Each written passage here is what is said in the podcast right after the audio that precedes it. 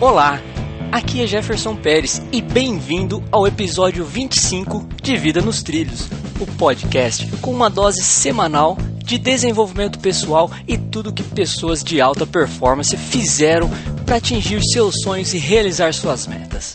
Você é a média das cinco pessoas com quem mais convive. Então, junte-se a esse time de pessoas com realizações fantásticas para começar sua semana em velocidade máxima rumo aos seus sonhos.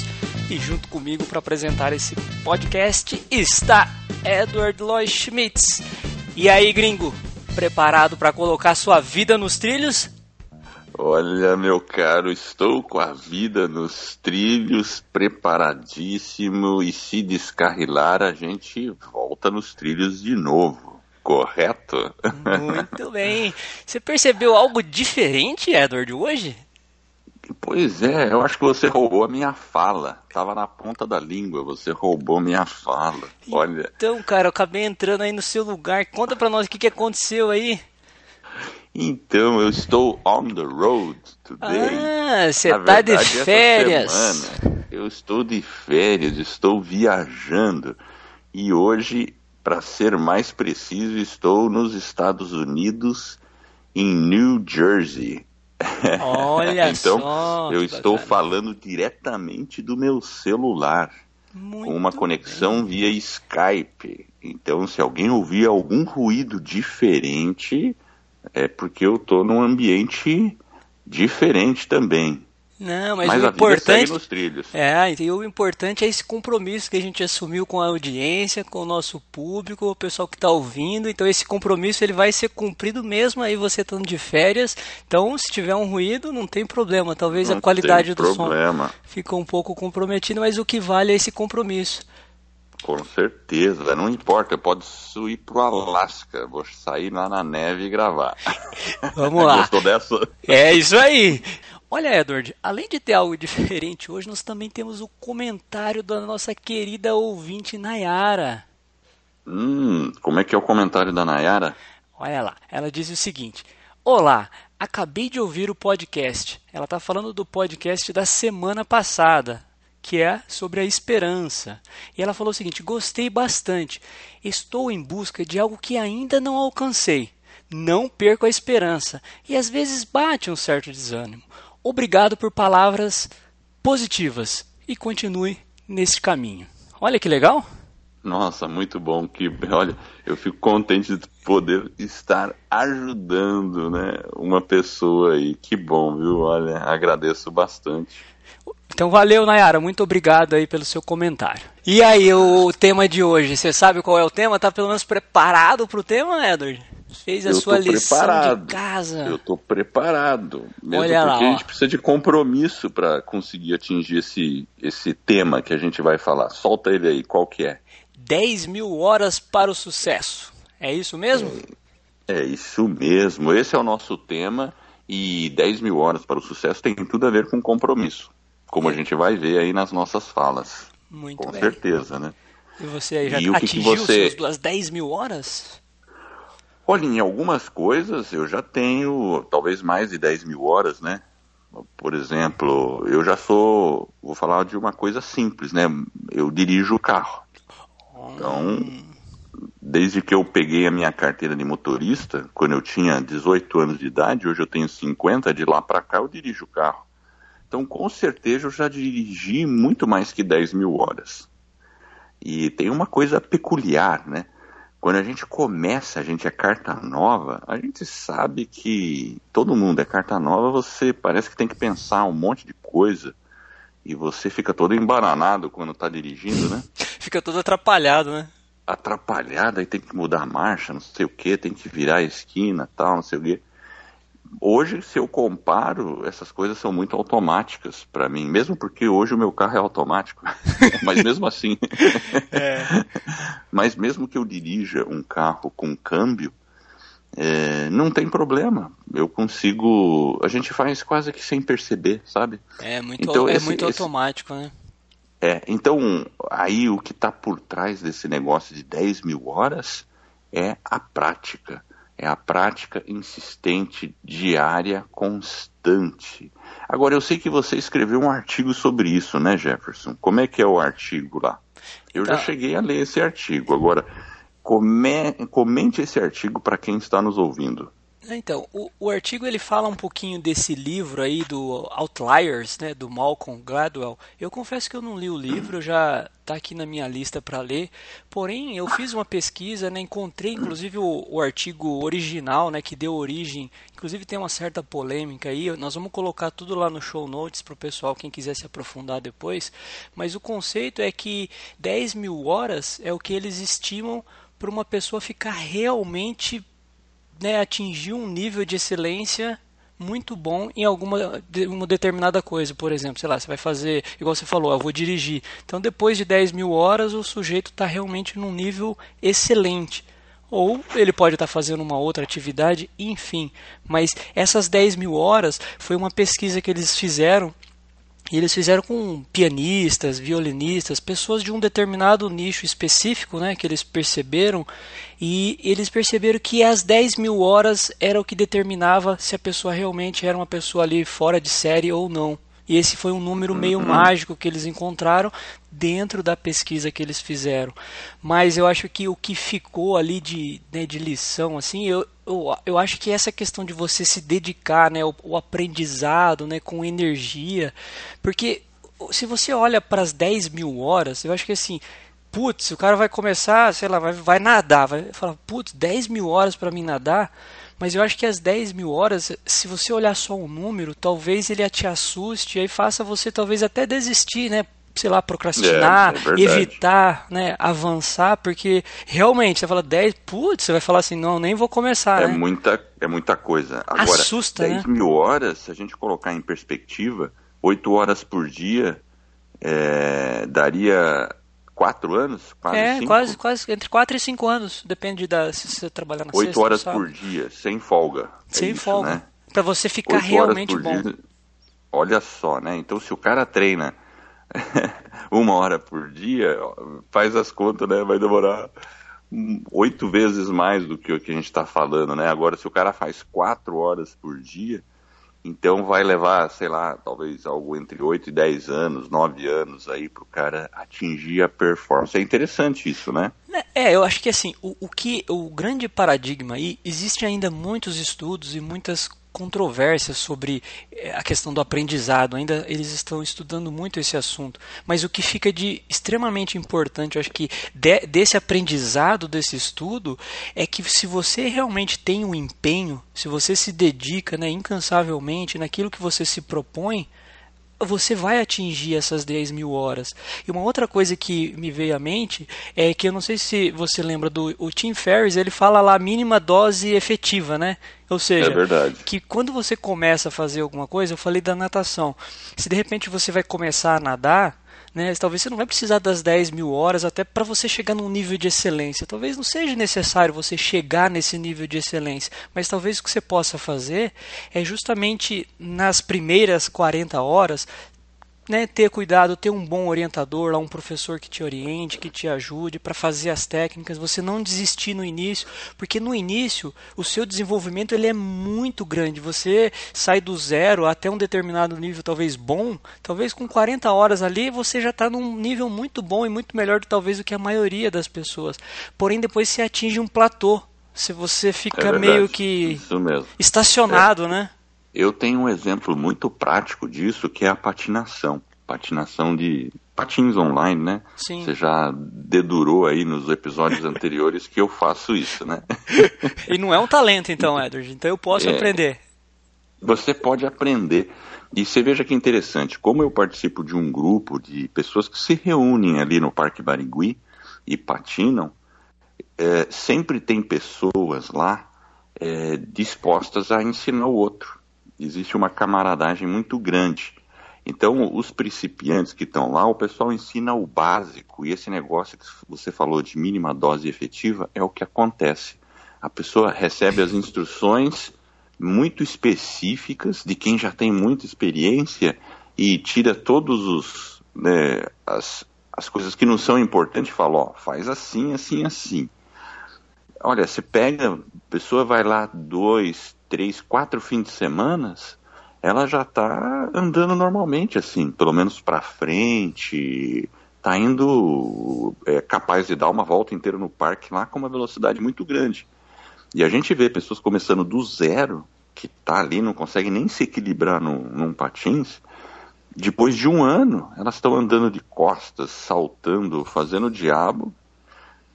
Vamos lá, praticando duas vezes por semana, talvez, algumas duas horas, quatro horas por semana, alguma coisa assim. Só que é naquele sentido que você disse. É, ela acabou sendo treinada por pessoas que já tinham experiência, observou muito, uh, e no começo o progresso é muito grande. Né? A curva de aprendizado no começo é muito rápida. E aí chega naquele platô que eu diria que talvez seja o nível de excelência que essas 10 mil horas elas apontam. Vamos dizer então se a pessoa quer ser um profissional de patinação e participar de campeonatos, algumas coisas assim, tem aquelas manobras que, os, que o pessoal faz nos cones, que chama slalom, tá? Então, para o cara, para a pessoa aprender aquilo, aí sim, ela precisa treinar muito mais. Por quê? Porque quem participa de uma competição também está treinando. Né? É como um violinista, um pianista que você comentou. O nível de treinamento que ele precisa é muito maior, né? porque ele já chega num nível de especialização e de detalhe, de precisão é, bem diferente. É. Então, é, é. então, claro, a pessoa precisa continuar, né? É, o, o que eu acho que é legal, né, é que ele começa esse estudo, ele aponta assim que o que o que é determinante não é o talento, e sim o preparo. Então, às vezes a gente olha para uma pessoa que, né, a gente pode olhar isso muito no esporte, né? A gente olha um medalhista olímpico, por exemplo, fala, não, o cara tem talento, mas a gente só vê aquele momento, né? Um cara na natação, na corrida, só vê aquele momento dos 100 metros lá mas o que tem por trás, o que tem a preparação, a dedicação, o empenho, o esforço que a pessoa se dedicou para estar lá e para conseguir alcançar aquele né, nível de sucesso, atingir aquele nível de desempenho, ele é muito grande. Então esse estudo aponta o seguinte: a gente tem que praticar para que a gente realmente alcance. Mas é óbvio que Talvez você queira, por exemplo, igual patinar, talvez você não vai precisar fazer as 10 mil horas, até porque você quer só se divertir. Então você tem que começar e nesse início, né, você, a hora que atinge esse platô ou platôs, à medida que você vai avançando, você atinge um platô, aí você fica um determinado tempo, aí depois você sobe mais um pouquinho a régua e assim sucessivamente, você vai elevando. Então o que vale é o que? Hoje eu preciso ser melhor do que eu fui ontem. Só isso. Né? Até na nossa Exato. vida, né, para você colocar a vida nos trilhos. Talvez hoje, se eu for um pouquinho melhor do que eu fui ontem, já está ótimo. Eu não preciso me comparar talvez com um vizinho, com outro colega, eu preciso ser melhor apenas que eu mesmo, né? E essa prática, né, que ele coloca e que ele fala, né, ó, se você vai praticando, isso não é um talento, um dom. É óbvio que se você, talvez a pessoa tenha um pouco mais de habilidade e aptidão para alguma coisa, é claro que aquilo vai ajudar ela. Mas o estudo lá, inclusive, ele apontou que, por exemplo, tem uma série de fatores, eh, são muitas, né, inúmeras as variáveis, né, a oportunidade, por exemplo, né, lá no estudo aponta, inclusive, se eu não me engano, eles fazem um estudo com as pessoas mais, é, mais ricas do mundo, né, e aonde uhum. que elas nasceram, quais foram os períodos, né, e por exemplo, são os 10 principais, acho que estão lá nos Estados Unidos, foi na época aí que eles estavam aí onde, onde você está hoje, quando eles começaram a construir as rodovias, por quê? Porque foram empreendedores que estavam já preparados, eles não eram muito jovens, mas também não eram velhos. Eles estavam talvez com as 10 mil horas, tiveram a oportunidade, foi quando teve um, acho que um boom aí da ferrovia, a parte da é. extração do petróleo. Então as pessoas acabaram o quê? Aproveitando aquela oportunidade e também tinham as 10 mil horas. Porque às vezes é muito fácil a gente falar que a pessoa tem o dom, né? Falar, puxa, o cara é isso, né? Eu acho Aqui que. No aqui nos Estados Unidos, quem construiu, os caras que construíram foi, rodovia foi Vanderbilt, a parte de combustível foi Rockefeller. É, esse era o mais rico do Andrew mundo. Carnegie, Carnegie foi Isso. aço. Então, Isso. esses caras. Esses são os dois assim, maiores.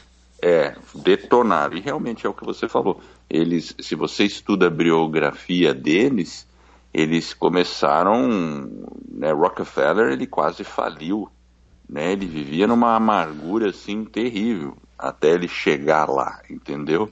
E, e o Andrew Carnegie também, sabe? E enfim, mas é, é exatamente o que você está falando. Eles foram insistentes, eles não tiraram, eles não desistiram do que eles estavam fazendo naquela sua habilidade de empreender e chegou um momento que apareceu a oportunidade. Né? E, e a é. coisa se desenrolou, né? É, eu acho que essa questão de praticar, né, para a gente construir realmente esse, né, essa capacidade ou esse talento, para você se aproximar. Eu acho que você, o importante realmente é, é a evolução para que você se mantenha, né, bem. Se você tenha motivação, para que você não procrastine. Inclusive, por exemplo, o, o meu filho, é, quando ele fez, inclusive você também faz agora, você voltou no karatê, ele fazia um negócio que era, acho que é Shotokan, é assim que fala? Ah, Shotokan. Karatê é um estilo de Shotokan. O que eu faço hoje é Gojuriu. É, é um outro, eu já fiz Shotokan também. Mas eles são similares, tá? São parecidos, Tem, né? Aliás, para quem é leigo, eles são parecidos. Para quem conhece, eles são bem diferentes.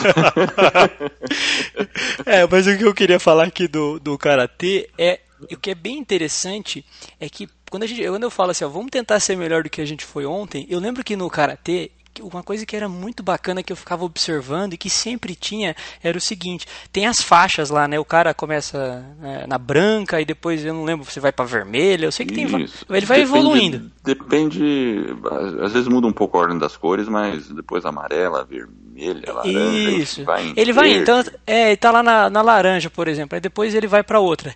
Então o que eu acho legal é que a pessoa consegue avaliar visualmente, né? E também para a pessoa se motivando, de tempos em tempos ele vai trocando a faixa, porque isso indica que ele subiu a régua dele. Então ele atingiu um platô, agora ele vai para um próximo nível.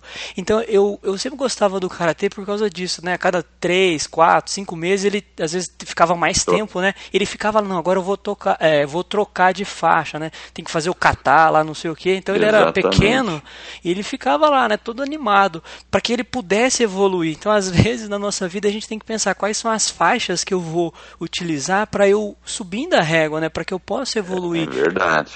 E tem um detalhe. Você sabe que quando a gente começa no karatê, as primeiras faixas elas vêm mais fáceis. É, você, é... com um curto espaço de tempo, vamos lá, sei lá, seis meses, você pega uma mudança de faixa, sai para da branca para amarela. Depois, nos próximos seis meses, você muda de novo. Assim vai. Agora, quando a pessoa já está na marrom, para ele pular para preta, já demora bem mais tempo do que seis meses. É, né? então ele ficou, acho e, que, sei e, lá. E, e, quando ele está na preta, para ele avançar nos dans ali, e já demora mais ainda. É, então, eu lembro que ele chegou, acho que até na marrom, né? E aí ele já tava para ir para preta, tava naquela questão da preparação, tal. Aí ele falou, ah, acho que eu vou dar um tempo. Aí acabou indo pra outra luta, né? Até fiquei assim, pô, mas agora que você, você é faixa preta, né? Aquele negócio de orgulho, né? Do pai, né? Putz. Pois é. Mas enfim, ele acabou. Eu, eu, eu fui até a faixa marrom já também. É, então agora que eu comecei de novo. você começou na branquinha de novo, Edward? Você já... Comecei na branca. Ah, é? Ele volta pra branca? Disfarçado. Ah, eu decidi começar, conversei com ah, o professor, entendi. depois a gente vai fazer a avaliação, mas isso não é o. Pra mim não, não, não não é o que eu tô preocupado no momento, né? É. Mas o pessoal da academia fica brincando, pô, ele é faixa disfarçado, hein? Ele é um faixa marrom disfarçado. Cuidado. Vamos Agora, mandar a frase da semana? que eu lembrei. Opa, vamos, vamos, vamos. Daí eu, depois quer, eu falo de uma coisa que eu lembrei. Então, beleza, então Não, vamos lá, vamos mandar a frase da semana. Então, vai lá. É de autor desconhecido. De novo, Edward. A gente tá usando muito frase desse sujeito aí. Desse sujeito, né? Pois então, vamos é. lá. A frase começa da seguinte forma: Se eu deixar de treinar um dia, eu percebo. Se eu deixar de treinar dois dias, o pessoal da orquestra percebe. Se eu deixar de treinar três dias, o público percebe. é bacana essa frase, né? Essa frase, se eu não me engano, é de um pianista, alguma coisa assim, tá? E, e ela tem a ver com o que eu lembrei antes de, de você puxar a frase da semana, que assim, algumas pessoas, às vezes, por, pelo fato de eu ser americano, tudo, uh, vinham me perguntar, pô, como é que eu posso aprender inglês? Eu queria, quanto tempo demora para eu aprender? Essa era a pergunta que o pessoal às vezes fazia para mim, quanto tempo eu demoro para aprender inglês? Para falar assim que nem você. Aí eu, eu chegava para ele e respondia, olha, para aprender inglês você vai levar a vida inteira. Era a resposta que eu dava. Bem motivador, né? Pô, como Ah, assim? O cara já espanta, o sujeito Aí já desiste na hora. assim, ó, ó, preste o meu ponto de vista. Quanto tempo demora para você ficar excelente em português? Você vai melhorar a vida inteira também. Porque assim, o progresso na língua, a minha perspectiva que eu queria dar para a pessoa quando ela perguntava isso era: não se preocupe com o tempo.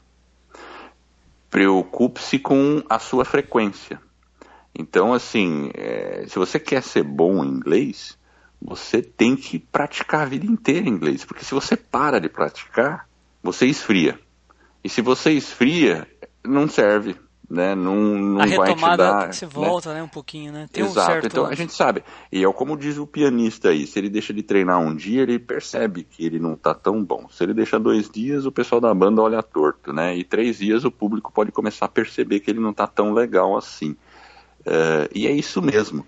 Então, por exemplo, para aprender uma língua, eu até falo do inglês, e é uma coisa que é muito importante para muitas pessoas. Eu acho que a prática não deve ser apenas o curso de cinco anos lá que ela vai fazer ali, e depois ela tem que continuar praticando, procurando oportunidades para pôr eh, a língua em prática, seja escutando um podcast americano, seja assistindo um filme, né, americano também, tirando as legendas, ou ou hoje em dia, sei lá, participando de um grupo de discussão aí que É, eu acho, que acho que as um oportunidades... hangout em inglês, É, as eu acho- oportunidades existem, né? Isso que eu ia falar, as, Então, opor- as oportunidades que nós temos hoje, elas são muito, muito, mu- infinitamente maiores do que o que a gente tinha há 5 anos, 10 anos atrás. Era muito difícil. E principalmente né, no aprendizado da língua, eu que posso dizer do, do inglês, né? Você, os, os platôs, eles são realmente algo assim triste, porque a hora que você começa, você faz um grande progresso, aí você para, parece que você está estacionado, aí você estuda, estuda, estuda, aí depois você começa a perceber de novo que você subiu, né?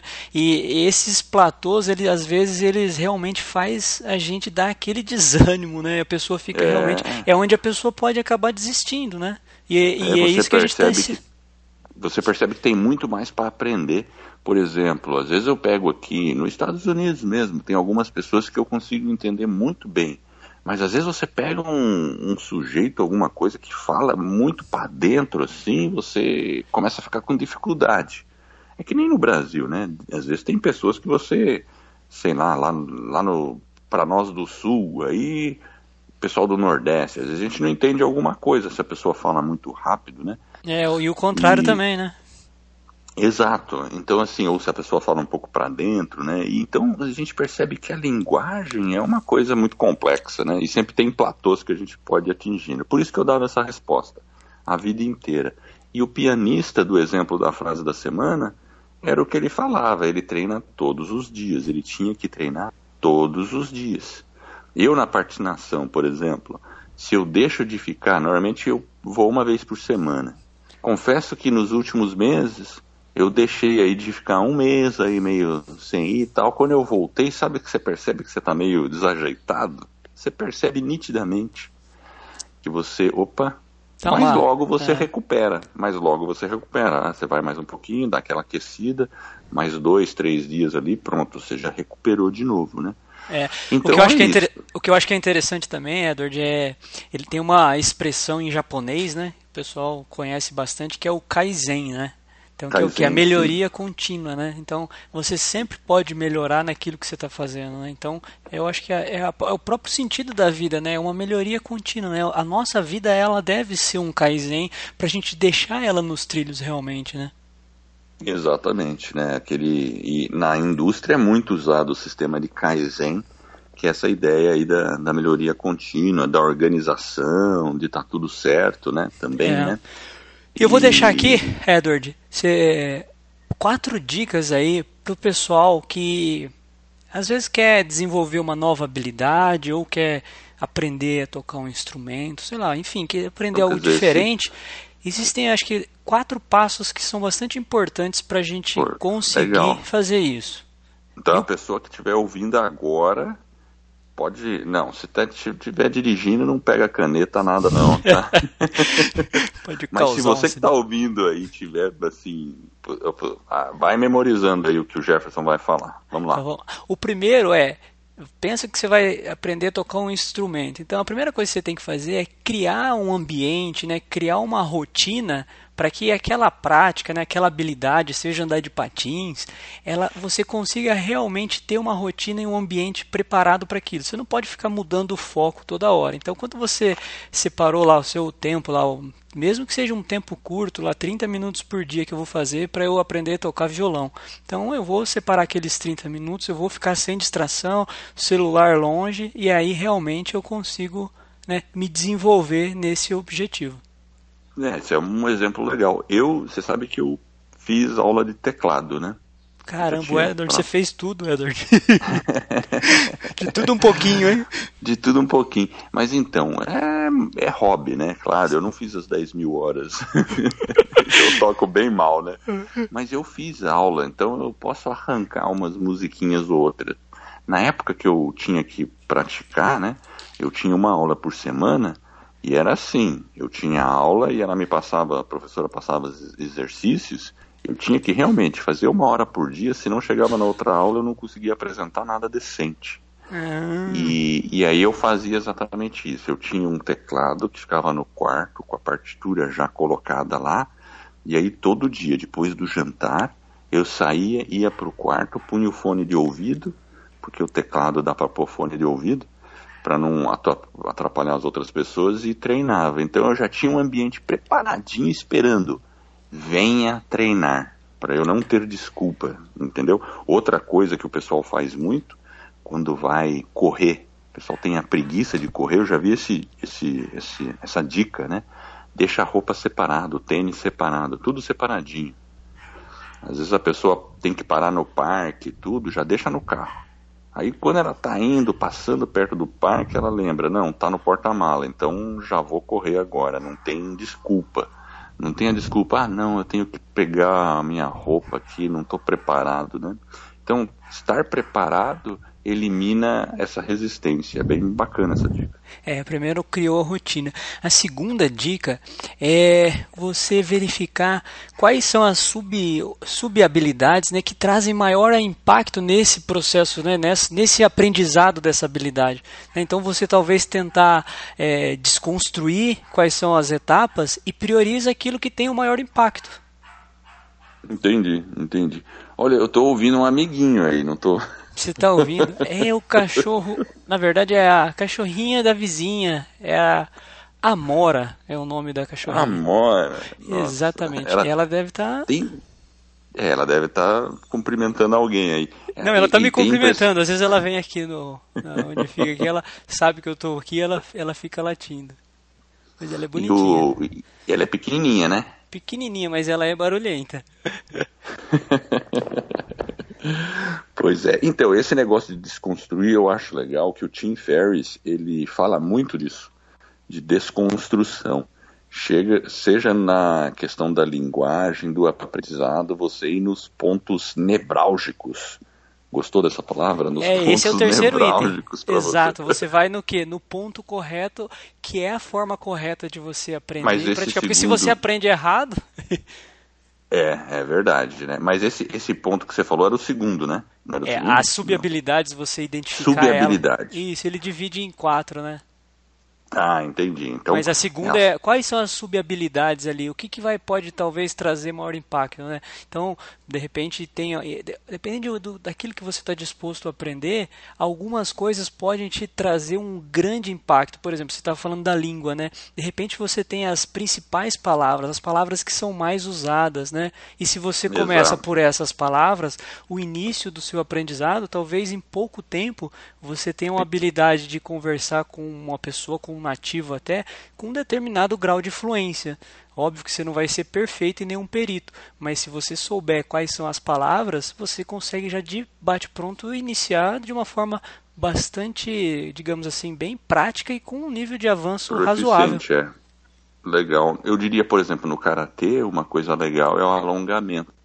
Hum. É uma subhabilidade. Se você percebe que não está com alongamento muito bom, você pode treinar, se alongar é, com mais frequência para ficar mais flexível e com isso facilita bastante o treino.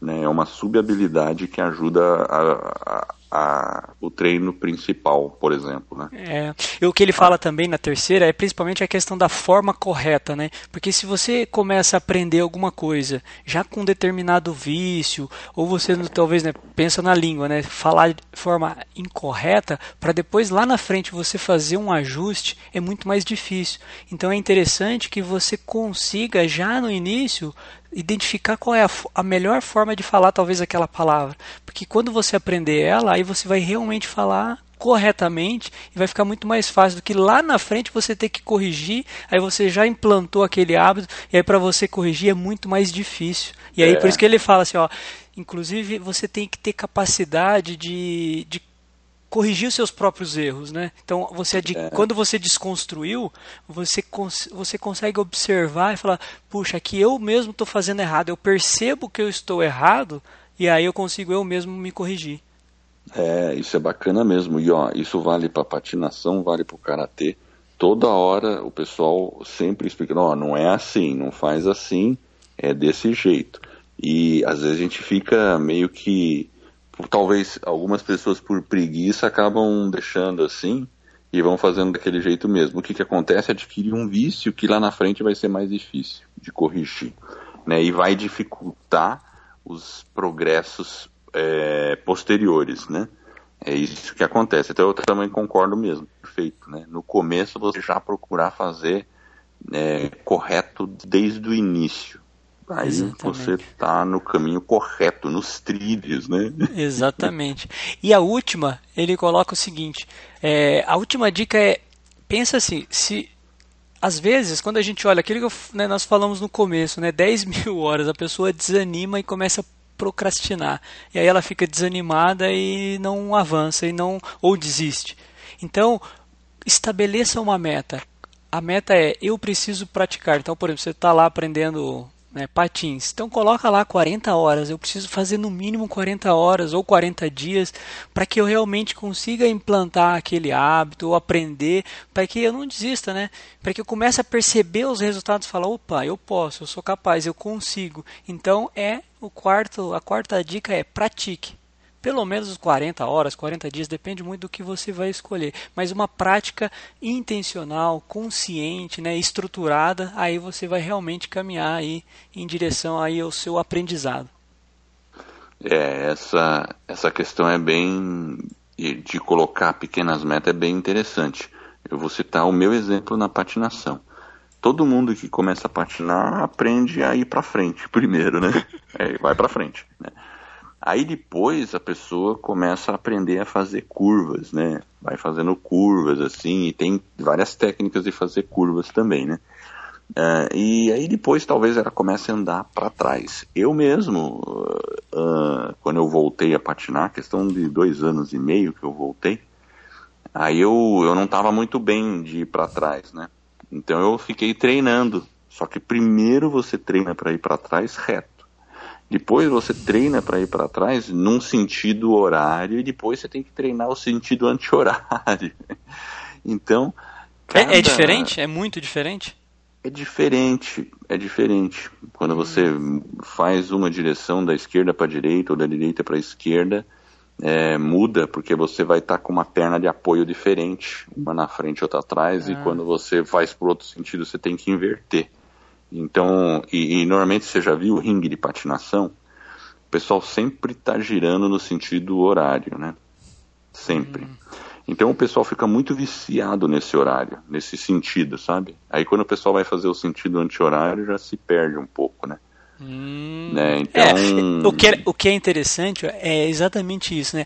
O aprendizado, ele é constante, né? E, e, você tem que ter essa consciência, às vezes, que o próprio erro, ele vai aproximando a gente de um estado de excelência lá das 10 mil horas. Óbvio, não é fácil, né?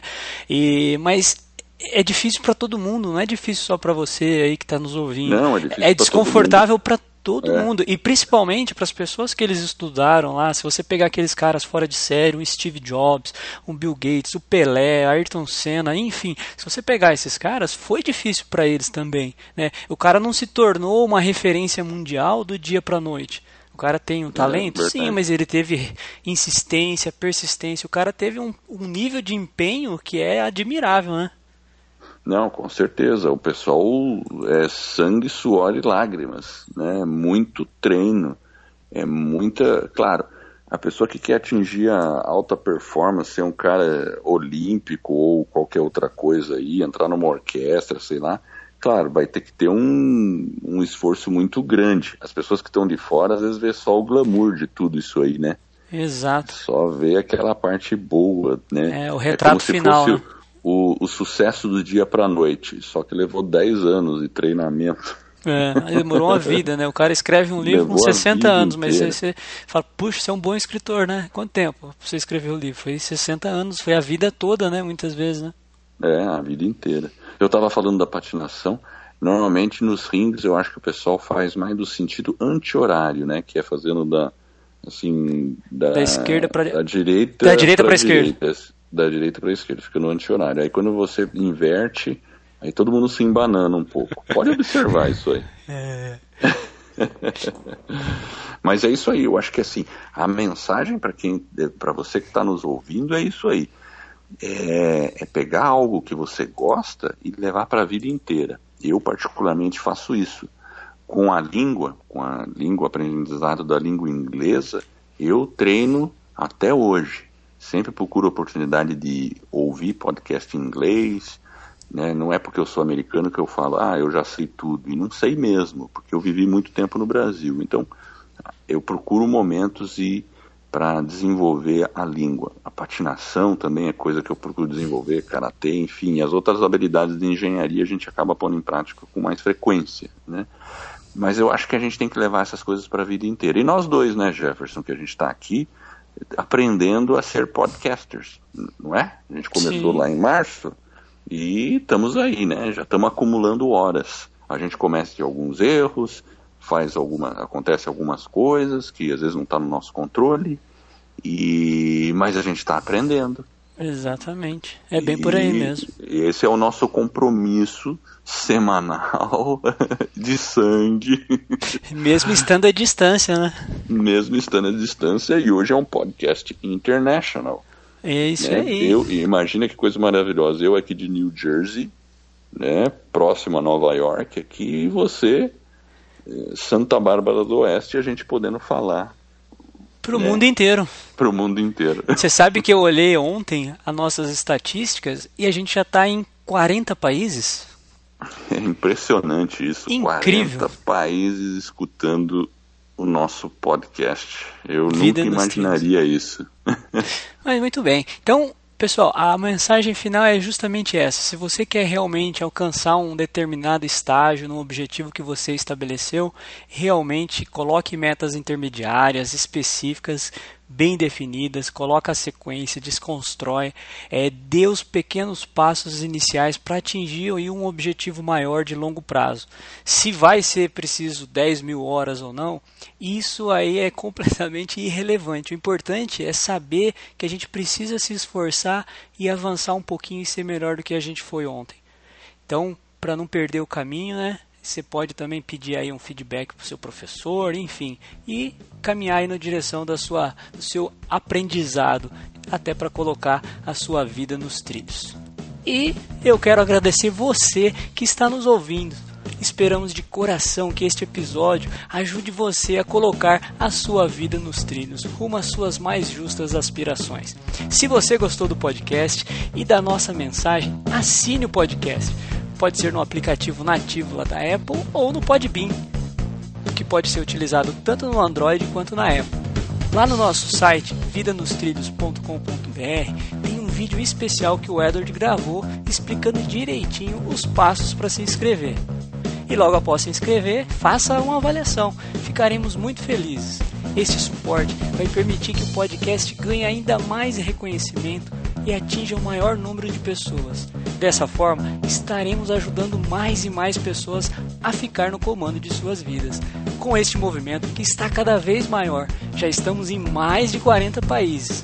Fique ligado, pois no próximo episódio será incrível. É uma entrevista com um jogador de futebol. Temos certeza que você vai gostar. Acesse o nosso site vidanostrilhos.com.br. Obrigado pela audiência e por essa jornada que está a pleno vapor. Vida nos trilhos, você no comando da sua vida.